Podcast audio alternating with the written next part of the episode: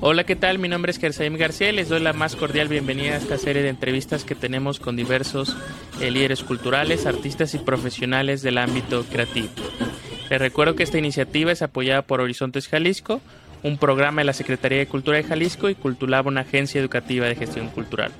El día de hoy me encuentro platicando con Mericia Curiel, quien es gestora cultural, a quien admiro y aprecio bastante. Mericia, ¿cómo estás? Bienvenida. Hola, ¿cómo estás, Gersajim? Muy bien, eh, pues muy apurada. Los gestores culturales, los que van para esa terminal, vayan aprendiendo a, moverse de un lugar a otro, no solo en lo digital, sino también en lo físico. Eh, aquí se cumple lo del metaverso. En verdad creo que necesito clones para multiplicarme en las diversas facetas que tenemos como profesionales. Pero siempre es un gusto saludarte. Para mí también, pues muchas gracias por estar eh, conectándote el día de hoy. Me gustaría eh, que iniciaras presentándote quién es Mericia Curiel y a qué te estás dedicando en este momento. Bueno, antes que nada, pues soy esposa, ama de casa, mamá de dos pequeños y antes de eso me preparé como comunicóloga en el área de publicidad y relaciones públicas, pero llevé una carrera que estaba inserta en el área económico-administrativa eh, de comunicación. Sin embargo, también llevábamos las materias como historia del arte, fotografía, radioarte, y a mí me llamaba mucho la atención la parte de la producción. Estuve produciendo fotografía y radioarte un tiempo, también estuve produciendo programas de radio estudiantiles, siempre mm, pensando y consumiendo mucho lo que estaba sucediendo con el arte de esa etapa, que son los principios de los años de los 2000, ¿eh? ya estamos hablando de hace 20 años, y que el arte estaba pasando por, por una circunstancia muy específica. Estábamos pasando de la apropiación conceptual em, y, y, de la reinterpretación de los artistas del mundo. Aquí en México, los jóvenes artistas estaban explotando de una manera maravillosa. Fue el nacimiento de los simposios eh, de arte contemporáneo y de las ferias MACO. O sea, vea la primera feria MACO, por ejemplo. Entonces, todas estas cosas me llamaron la atención, pero más me llamó la atención saber que había un grueso de la población estudiantil que producía arte y no vivía del arte, que tenía, no entendía cómo tenía que estacionar su producto, no identificaba los canales de difusión de su producto. Yo entendía que había que producir arte, pero no sabía cómo difundirlo y cómo distribuirlo. O sea, ok, ya lo produje, ya lo difundo, todos lo conocen. Ahora, ¿cómo lo, cómo lo vendo? ¿Cómo lo llevo? ¿Cómo logro la itinerancia de estos productos? ¿Cuál es el valor residual de los mismos? Y después eh, también entendí la problemática de raíz de los elementos que conceptualizan la obra artística, la carrera del artista, el nombre del artista, enmarcado en todas las concepciones sociales y las contradicciones económicas que se estaban viviendo, porque nos cayó una supercrisis en el 2008 y se arrastró a los artistas y la segunda gran crisis que pudo que pudo enfrentar el sector que acaba de pasar en el confinamiento pues fue la crisis de no haber entrado a las tecnologías de la información y la comunicación y a las redes sociales en su momento como un vehículo y como una plataforma de difusión que yo como comunicóloga sí ya lo estaba trabajando desde el 2004, el 2005, o sea, para el 2006 yo ya estaba planificando sacar un podcast, o sea, estamos hablando de hace 2006, no sé, más de 14 años, eh, de 15 años. Entonces, eh, me he dedicado también a seguirme innovando en tecnologías de la información y la comunicación hago diagnósticos organizacionales para instituciones culturales como archivos, museos, colecciones, universidades también. Ese es mi principal ingreso y mi principal mover. El segundo es la representación ah, provisional de colectivos o de artistas independientes, la asesoría y la consultoría de estas organizaciones culturales y de estos artistas, y finalmente tengo la más hermosa y la gran oportunidad que es eh, ser catedrática de cuatro importantes universidades de México. El primero pues es el Instituto Nacional de Bellas Artes, soy catedrática de gestión cultural. También soy catedrática en el área de, en el área creativa, en el Departamento de Arte, Diseño y Arquitectura en el TEC de Monterrey, en Campus Puebla. Soy eh, profesora de Casalam desde hace casi 10 años, que me, encanta Casalam, tiene también un sector de internacionalización y, sobre todo que es en ILAM, que fueron los que me enseñaron a trabajar las tecnologías de la información y la comunicación hace 10 años, o sea, muy adelantados. Em, y trabajo para el Centro Nacional de las Artes, justo en las áreas de capacitación en tecnologías de la información y la comunicación para artistas. Nada más eso hago. Y también hago la comida y el quehacer de mi casa. Nada más. Oye, pues eh, qué bueno que pones el foco eh, en este tema del eh, el, multifacético, el ser multifacético, ¿no? En el campo del gestor cultural, pues se tiene que ser abarcar muchísimas áreas y, y qué, bueno que, que, nos dediste este pequeño breve recorrido. me, me, gustaría te platico un poquito las charlas, las, eh, digamos, el día de hoy eres, eh, me dice, con tantos años de experiencia, con eh, muchas cuestiones en las que haces, pero me gustaría saber, pues, cómo inició todo. Si, si, nos platicas desde hace, desde ese tiempo, ¿cuál fue tu primera influencia de por qué decidir tomar el camino de la gestión cultural? Digamos, ¿por qué decidiste este camino y no otro? Si nos puedes ir platicando y sobre la marcha, pues vamos a ir eh, que nos cuentes un poquito de eh, eh, cada uno de, de los estudios que tienes. Pues primero porque soy un artista frustrado, pero soy una gestora cultural plena. Yo quería estudiar artes, pero siempre tuve eh, la persecución te vas a morir de hambre de mis papás. Yo siempre a mis alumnos, a mis estudiantes de arte, les digo cuánto les admiro por haber tomado esa decisión y cuánto admiro la entereza de sus padres que apoyaron su talento y que creen en ellos.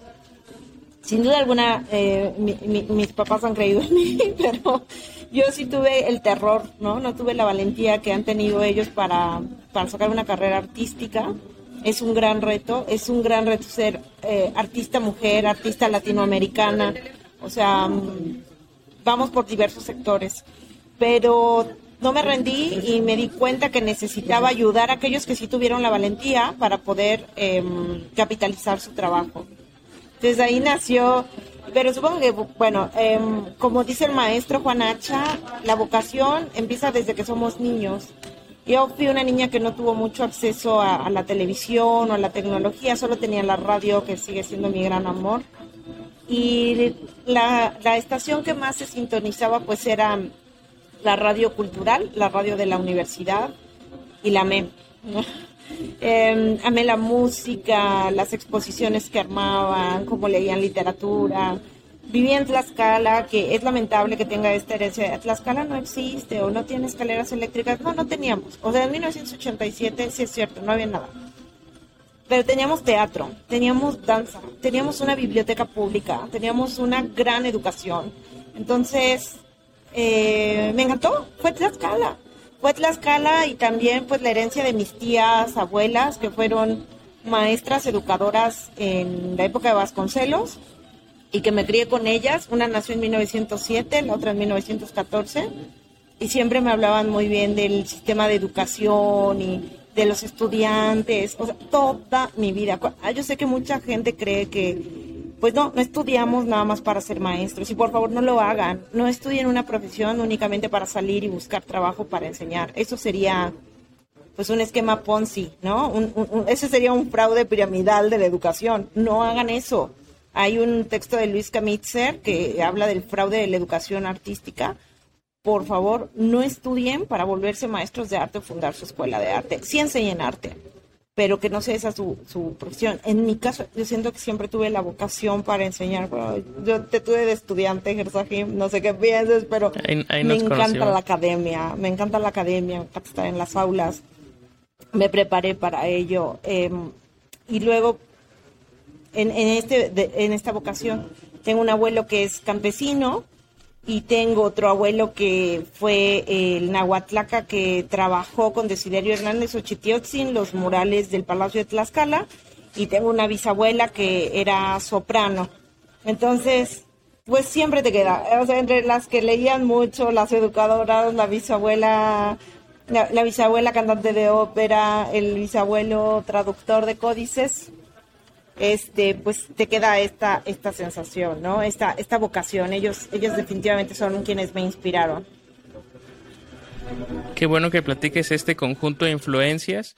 Eh, en las entrevistas que hemos tenido, eh, pues eh, se parecen mucho, digamos, digamos como el conjunto de influencias que, logramos obtener y por eso tomamos esta, esta ruta, ¿no?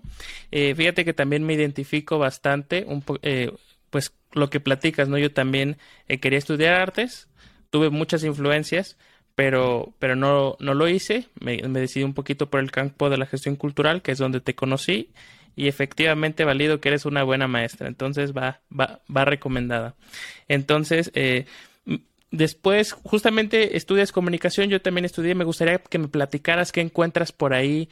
Eh, ya nos contabas un poquito de, de este tipo de, de iniciativas como lo de la radio o juntar el tema de la radio con las artes, pero me gustaría que encontraste ahí en el, en el campo de la comunicación y, y cómo lo, digamos, cómo lo ligaste a, a, decidirte posteriormente estudiar una carrera, bueno, a dedicarte a la gestión cultural.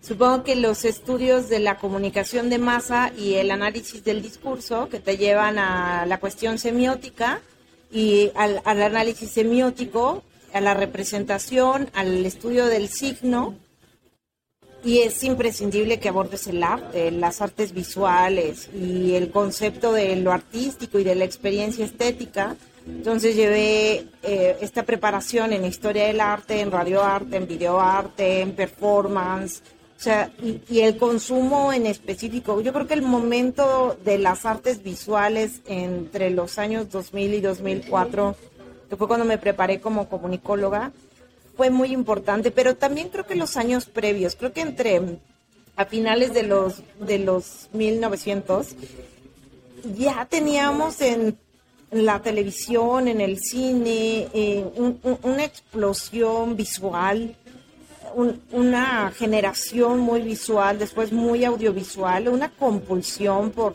por la representación que si bien la comunicación la estudia y que entonces resume que la única evidencia de que el hombre se comunica es el arte, porque lo que a ti te provoca un Jackson Pollock puede ser lo mismo que le provocó a Pollock, pero ¿cómo explicamos este, este, este lazo humano que este esta cosmovisión que compartimos, que no estamos en la misma generación, no estamos en el mismo tiempo, pero nos estamos entendiendo eh, ahí está, es, el lazo comunicativo.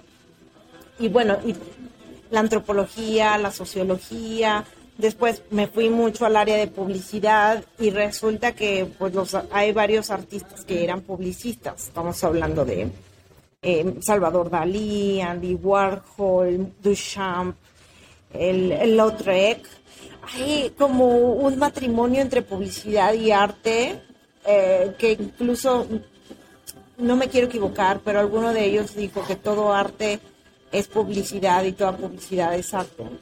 Entonces, había algo ahí que siempre me estaba saltando y que mi tesis de licenciatura termina abordando a partir del de, arte público de Siqueiros.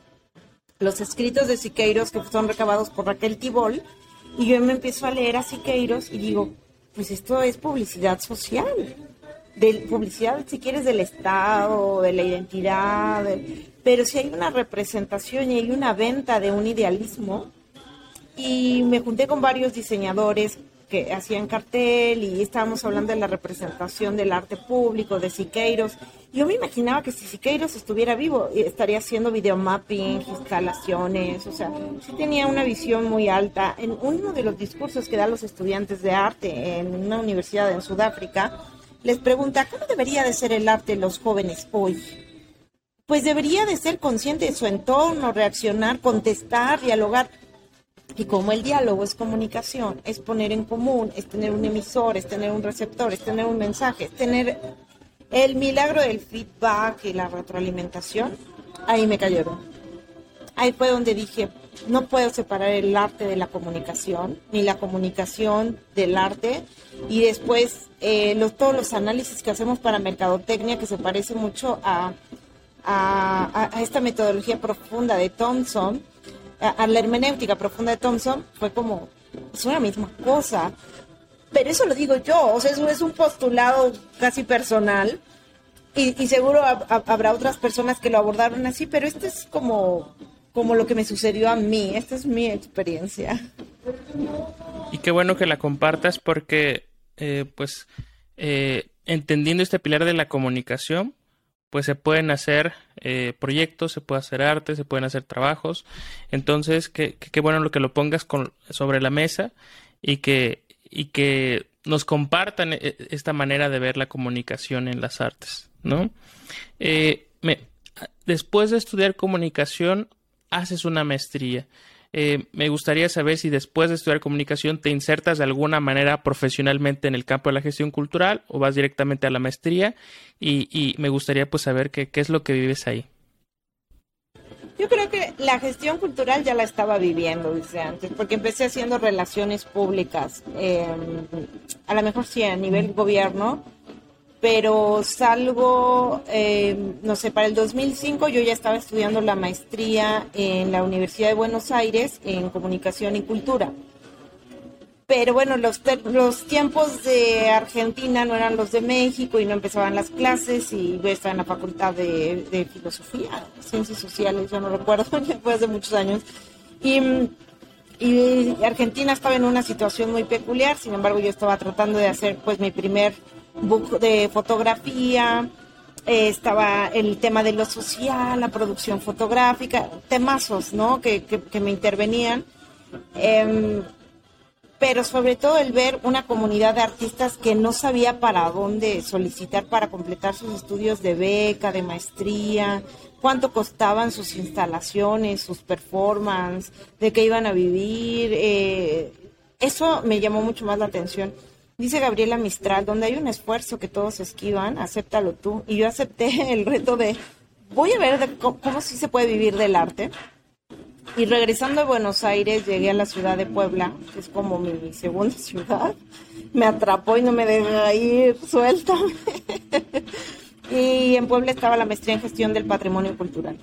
Y ahí me di cuenta que llevaban mercadotecnia, llevaban curaduría, museografía, técnicas y materiales, llevaban administración, sociología de la cultura y entonces me quedé y soy de aquí. Pero cuando tuve la contradicción del patrimonio cultural versus el arte contemporáneo, tuve que irme a, a Estados Unidos y me fui al Pennsylvania Academy of Fine Arts a, estudiar negocios para el arte. Y yo dije, ya, los gringos me van a enseñar a capitalizar y me van a decir dónde está la lana, ¿no? Y de ellos aprendí a hacer comunidad. Me da, me da risa porque del país más capitalista que te puedes esperar, aprendí a hacer equipos, a no trabajar en solo, a, trabajar por un grupo, a hacer fuerza en números y a representar una comunidad con un propósito, a construir objetivos, a responder a particularidades que podemos transformar desde nuestro conocimiento y desde la práctica artística. Y el dinero viene solo. O sea, cuando tú tienes un proyecto sólido, viable, pertinente, con una comunidad, el dinero viene por añadidura. Claro, hay que saber de presupuestos, hay que saber planificar, hay que saber estructurar, hay que saber planear varias cosas. Se aprende en la maestría también, presupuestos y planteamiento de proyectos para el sector público, privado e independiente.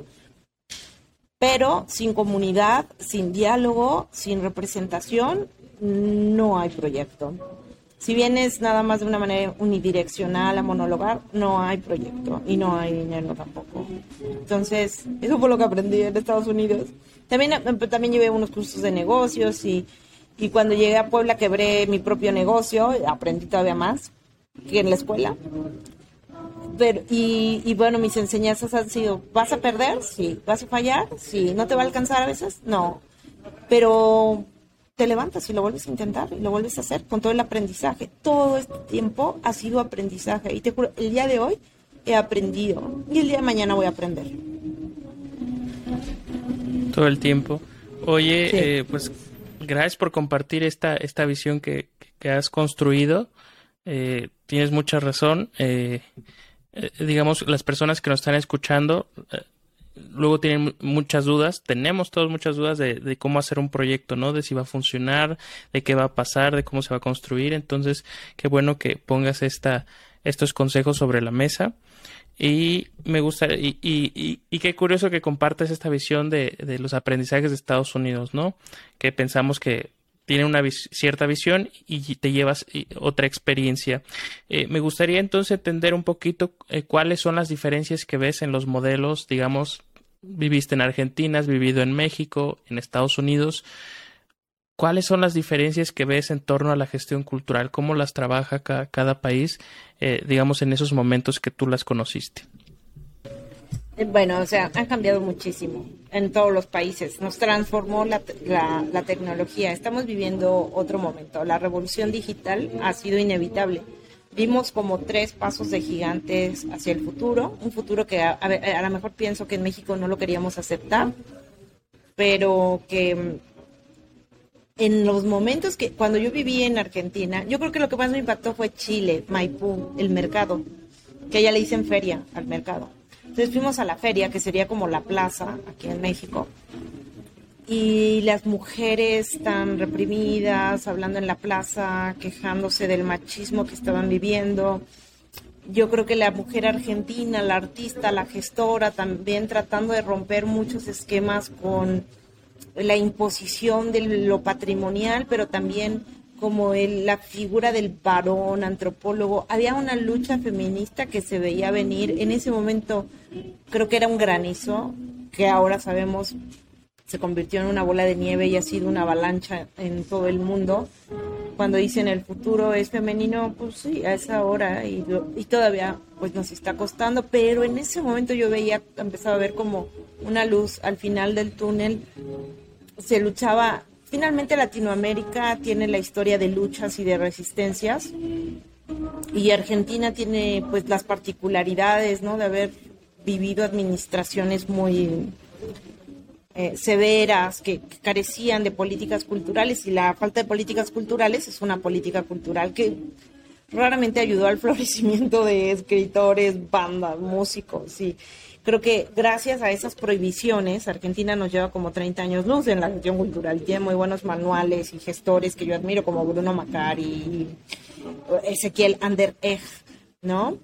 Em, y las gestoras culturales que ahora ya se van abriendo paso y que recientemente agradezco tanto a, a este a e, esta institución de cooperación española en Buenos Aires y al Ministerio de Cultura de Argentina, que también me invitaron a participar con ellos, en, tiene unos meses, un par de meses. Qué barbaridad, están muy adelantados en cuanto a la búsqueda del uso de las tecnologías de la información y la comunicación para el archivo, para el registro, para para la inclusión también de las minorías y el rescate de las lenguas y las comunidades indígenas de Salta, Jujuy, y todo esto está increíble. Em, lo mismo pasa con Chile, también están mucho en, en el tema que en Estados Unidos, lamento decirlo en inglés, pero es que de repente el idioma anglosajón ya nos lleva cierta ventaja aquí a la lengua de Cervantes y bueno, indigenous people eh, y los lenguajes nativos empieza a ser el tópico más importante, pero ahí va desde Canadá, y Canadá también tuvo sus comunidades indígenas. Así, de, o sea, estamos hablando desde el norte del continente hasta el sur. Creo que es el tema que está en la agenda, las comunidades nativas, las culturas madre y nuestras lenguas. Entonces, pues eso, eso es lo que, lo que encuentro. Y bueno, en Estados Unidos sí, o sea, había un boom de rescatar a las juventudes de las drogas, las adicciones, a las amas de casa del enfrascamiento, de la depresión. Un arte que rescata, un arte que sana, un arte que tiene la capacidad de construir puentes y de regresarnos a un punto de salud social y mental. Wow, qué, qué, interesante todo esto que platicas y esta diferencia de visiones y lo que se está trabajando. Em, fíjate que nos han platicado, en, la última charla también nos platicaba, eh, eh, ella es historiadora del arte y ella eh, mencionaba que también se fue a hacer una maestría por allá. Y nos platicaba nos, estas becas que se llaman Erasmus y las Fulbright. Me interesa saber para que le compartas a, las personas que nos escuchas, digamos, cómo le hiciste tú para pues estudiar allá en Estados Unidos. Eh, fue, fue un intercambio, fue una maestría, este, digamos, para, para entender cómo podemos nosotros hacerle para, para abrir nuestros estudios a otros países. Si me puedes platicar un poquito y de qué se trata el temario de lo que ves allá eh, eh, eh, en, la, en la escuela donde estuviste. Bueno, primero fue, cursé creo que cuatro créditos. Bueno, creo que fueron dos créditos en el Pennsylvania Academy y fueron dos créditos y otros dos bueno, porque también llevé English Like a Second Language, o sea, como seis créditos en total que me valieron para la maestría, no fueron estudios de posgrado, sino un complemento de, de créditos para poder tener el título del máster en México. Y segundo, es Sí, por supuesto que conozco a los Fulbright y gente increíble que tienes que pasar todos estos exámenes y entrar a la universidad y después complementar lo que ellos te dan. O sea, esa beca no es suficiente. Siempre tienes que terminar gestionando otra parte para terminar la maestría. Sí estuve en un proceso de, de solicitud Fulbright, pero ya era mamá y por ahí se me atravesó la maternidad, el embarazo, el parto y fue muy complejo. Ya no terminé, ya no completé. Eh, la solicitud y después me ganó el trabajo y ya no ya no hice eh, la, parte de solicitud de posgrados en, Fulbright. Yo me fui como niñera, me fui como oper. Yo trabajé eh, en un programa que se llama Cultural Care y entonces tenías que enseñar tu, tu idioma a la familia donde vivías, y tus valores y cómo vivías tu cultura. Era como un intercambio cultural, pero vivías dentro de la familia. En el programa ellos me pagaban seguro, me pagaban casa, me pagaban coche, me pagaban celular y me pagaban la escuela. A cambio de que cuidara a los niños y limpiara un poco la casa y todo esto. Entonces por ahí no le cuenten a nadie, pero rompí las reglas. También cuando pude eh, levanté pasto, eh, bueno, corté el pasto los vecinos o levanté la nieve cuando tocó el invierno y fui juntando algunos dólares para cuando regresé a México tenía un ahorro, pude pagar lo que debía de colegiatura, de mi máster, pude tener dinero para invertir en mi oficina. Mi primera inversión en ese tiempo fue una BlackBerry que, tenía radio, entonces con eso me super movía por la ciudad. Mi, primer, mi primera oficina fue un Starbucks, en, paradójicamente en la calle Tlaxcala, en la Condesa. Eh, es muy diferente, ¿no? Es, muy diferente, hay diferentes migraciones y hay diferentes formas de estudio. Cuando me fui para Argentina, pues me fui con ahorros propios y con apoyo de la familia, pero muy poco. Yo creo que si algo ha calificado mi, mi ejercer, ha sido el picar piedra. Yo he tenido que picar piedra, pero también he visto otras mujeres y otros varones que se fueron como pers en los mismos programas que yo, también obtuvieron sus puntos o tuvieron más, incluso más estudios que yo y la lograron y la rompieron y les sirvió hay muchas formas de, de migrar, de aprender y de instalarte en el espacio que, debes hacer, que, vas a ocupar. Oye, pues gracias por compartir esto, eh, porque muchas veces nos cierra el mundo, ¿no? Digamos, eh, no logramos conseguir esa beca o ese financiamiento, o ese proyecto, o esa solicitud, y a veces se nos cierra eh, las posibilidades. Entonces, qué bueno que nos platiques las maneras en que lograste, pues cumplir, al final fue una meta, cumplir esta meta es bueno que también te divertiste, también viajaste, también conociste, también aprendiste. Entonces, eh, digamos como eh, para pasar a otro tema, ¿cuál fue la, mayor experiencia o el mayor consejo que, te llevas de esa experiencia académica? Em, pues en el caso de los estudios en el extranjero, yo creo que es una necesidad que va a tener todo estudiante en México. Salgan. O sea, no importa si es al, país con el que tenemos frontera, pero salgan, viajen, piérdanse en Tokio, ¿saben? O sea, piérdanse en otro país donde se abre otro idioma, donde haya otras letras, donde todo.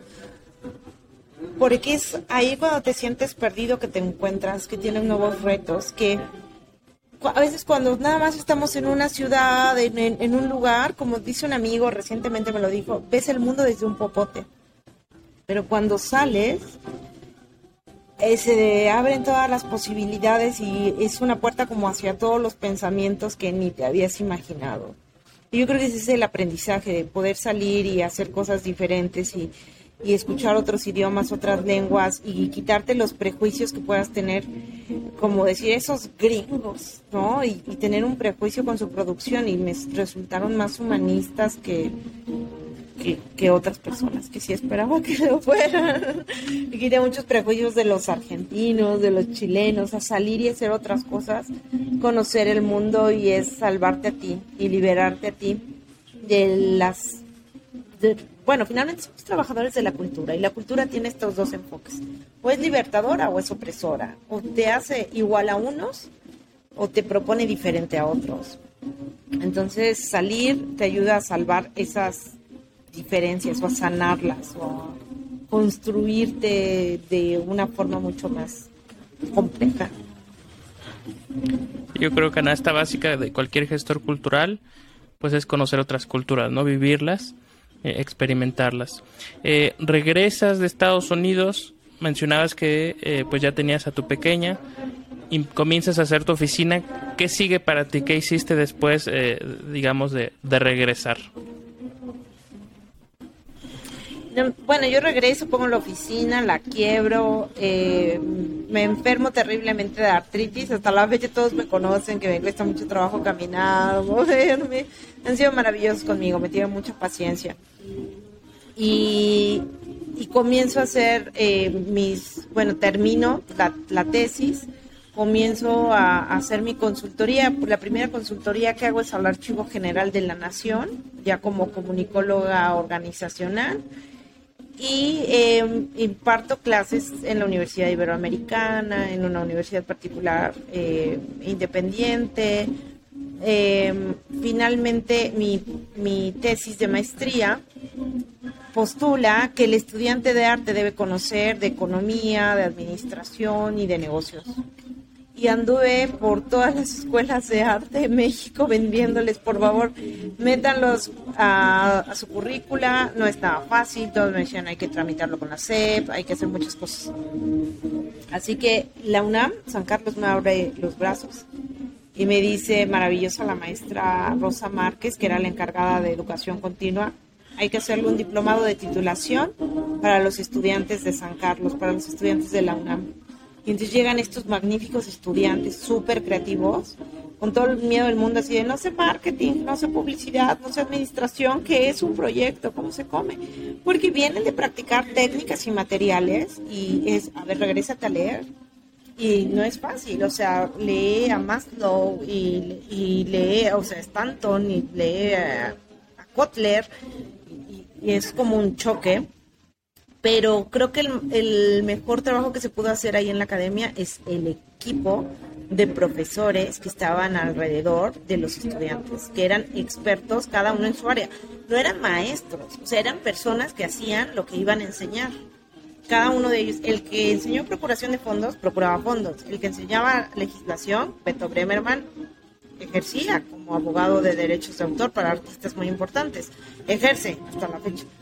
Y así cada uno de ellos, pues yo hice, bueno, yo no, se logró hacer un Dream Team, un equipo de ensueño de profesionales como una gran oficina de representación. Y de esos diplomados, que al final me parece que fueron ocho emisiones de diplomados, no, o doce, recuerdo, entre doce y catorce de diplomados eh, en un semestre se habría gerencia y administración para proyectos de arte y en otro se habría gestión cultural. Y la mayoría de los chicos terminaban o con un proyecto a punto de hacerse o muchos de ellos lo hicieron. Si se convirtieron en fanzines, en libros, en exhibiciones, en discos. Ay, ¿qué más se produjo? Bueno, por ahí hubo una exposición de una alumna eh, antropóloga submarina, o sea, sobre el anao de Manila. O sea, unas cosas increíbles. Hubo, ah, también Sol Zamora produjo el Día Internacional del Arte, tres emisiones con cooperación de la UNESCO. O sea, no, no, no, unos proyectazos. Y yo sí se lo, les debo decir, dependía mucho del estudiante. Y luego estaba pues toda esta asesoría eh, complementaria, integral de los maestros. Y la UNAM, San Carlos, pues fue mi casa, yo hasta la fecha Goya, por eso. Pero bueno, se, termina ese periodo, se mueve San Carlos a Xochimilco, nosotros decimos adiós, porque ya era suficiente ir Puebla a México, a moverme hasta Xochimilco y empiezo a trabajar con la UTLAP Jenkins Graduate School, con el Tecnológico Monterrey, donde también coopero para el Museo Urbano Interactivo. Y, y pues actualmente tengo medio año que trabajo en el Instituto Nacional de Bellas Artes, en la Escuela Nacional de Danza, en, con ese, en ese mismo circuito y después de asesorar el AGN, pues vinieron universidades, bibliotecas, otros archivos, e incluso, bueno, proyectos de República Dominicana, de Argentina, del norte del país, em, en pleno confinamiento. Me fui a hacer un diagnóstico a Quintana Roo, eh, etcétera, etcétera, etcétera, a Mérida. Entonces, eso, eso es lo que muevo desde entonces. Qué bueno que desde ahí no ha parado el trabajo. Y, qué curioso que me platiques esto de, la UNAM. Pues, así es la manera en que nos conocimos a través del diplomado. Yo estudiaba comunicación y, y tenía interés en la gestión cultural. No sabía qué era en ese momento. Y, justamente fue de titulación, ¿no? Estuve con el, maestro Edwin Trujeque y Oscar Isidro, en grandes profesores. Entonces, eh, pues qué padre que, que, lo comentes, ¿no? Que, esta iniciativa que tuviste que alguien te abrió las puertas y en ese momento pues también eh, yo, con, con, mis otros colegas que estuvimos en, en, ese, en esa generación pues también hicimos cosas.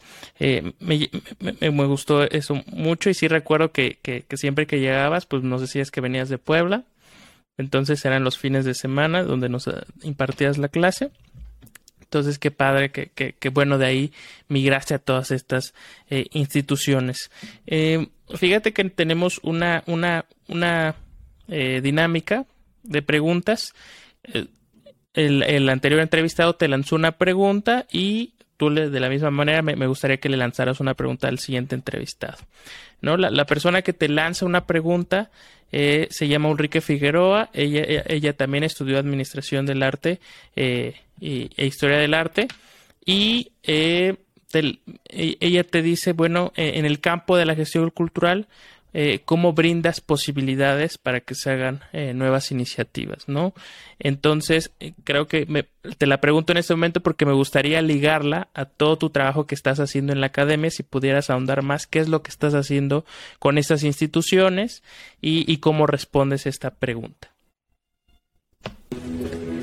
Creo que lo hacemos desde la multidisciplina, la interdisciplina y la multigeneracionalidad.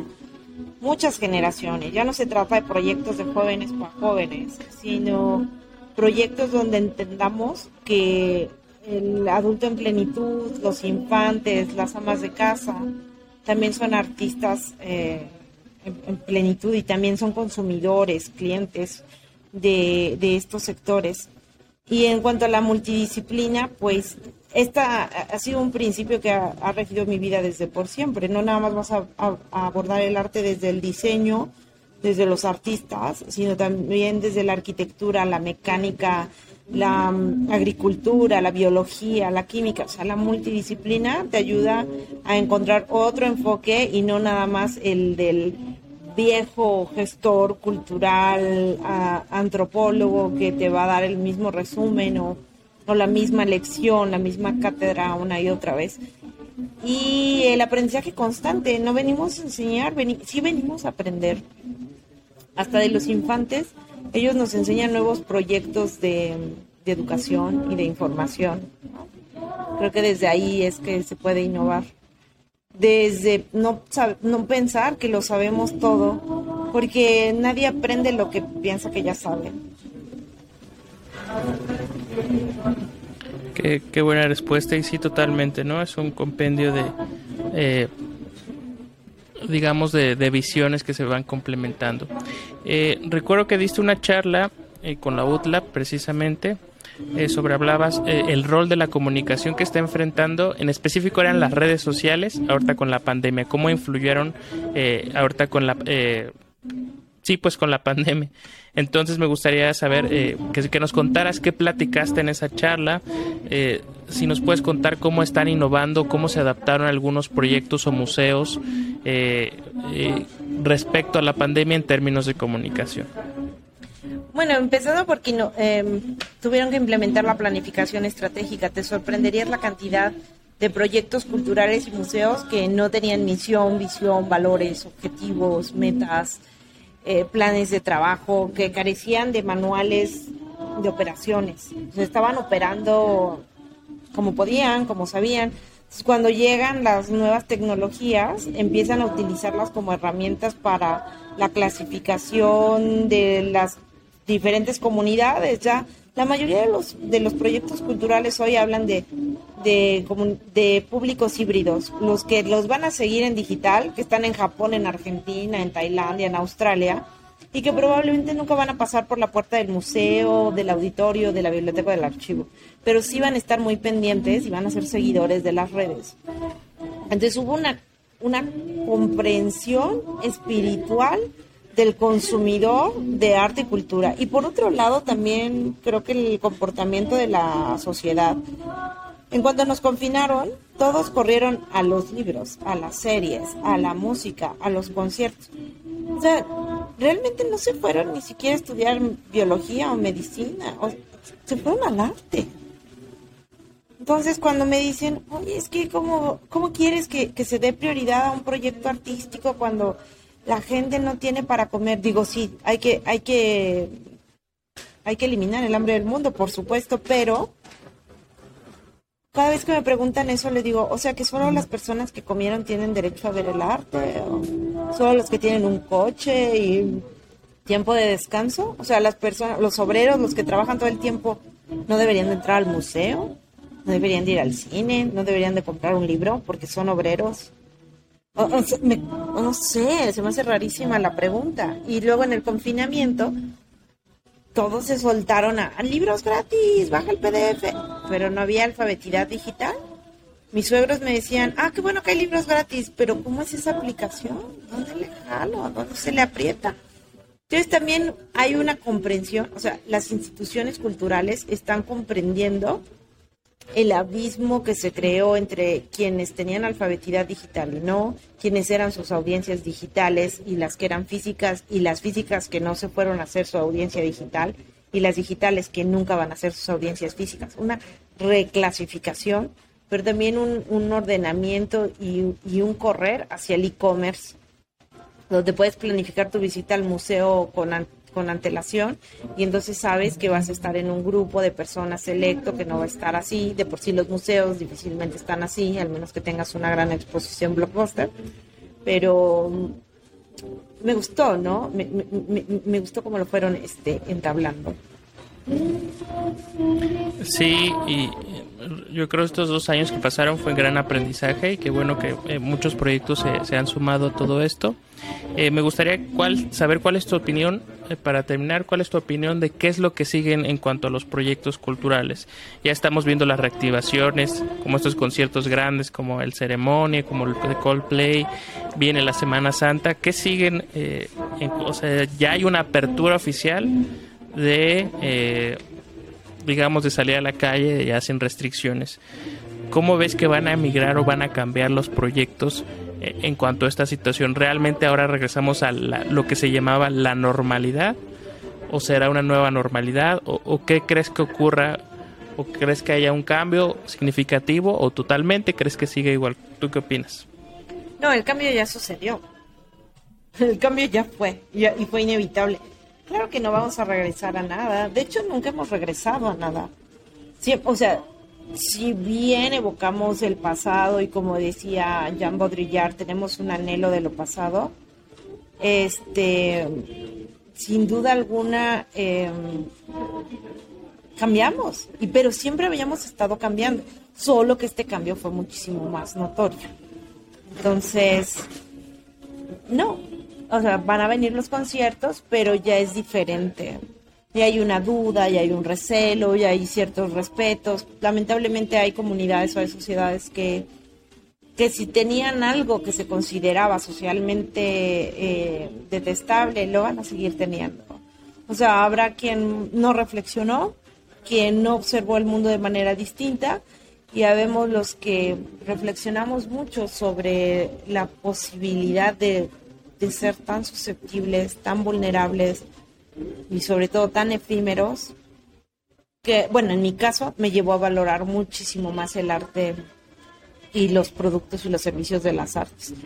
Como dices, ya hubo estos conciertos, yo y se van a seguir llenando y más, ya lo vimos y lo estoy viendo en los pequeños proyectos donde trabajo. Los museos antes de la pandemia tenían, no sé, les voy a dar el dato de uno, eh, 7 mil visitantes al año.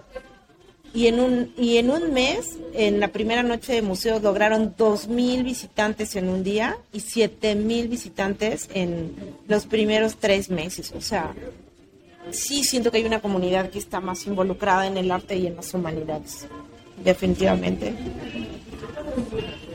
Sí, totalmente. Eh, dice pues muchas gracias por platicar con nosotros. Me gustaría eh, que tú le lanzaras una pregunta al, al siguiente entrevistado o entrevistada que está por confirmar. ¿Qué le preguntarías? Eh, justo lo que me preguntan a mí siempre, ¿La comida o el arte?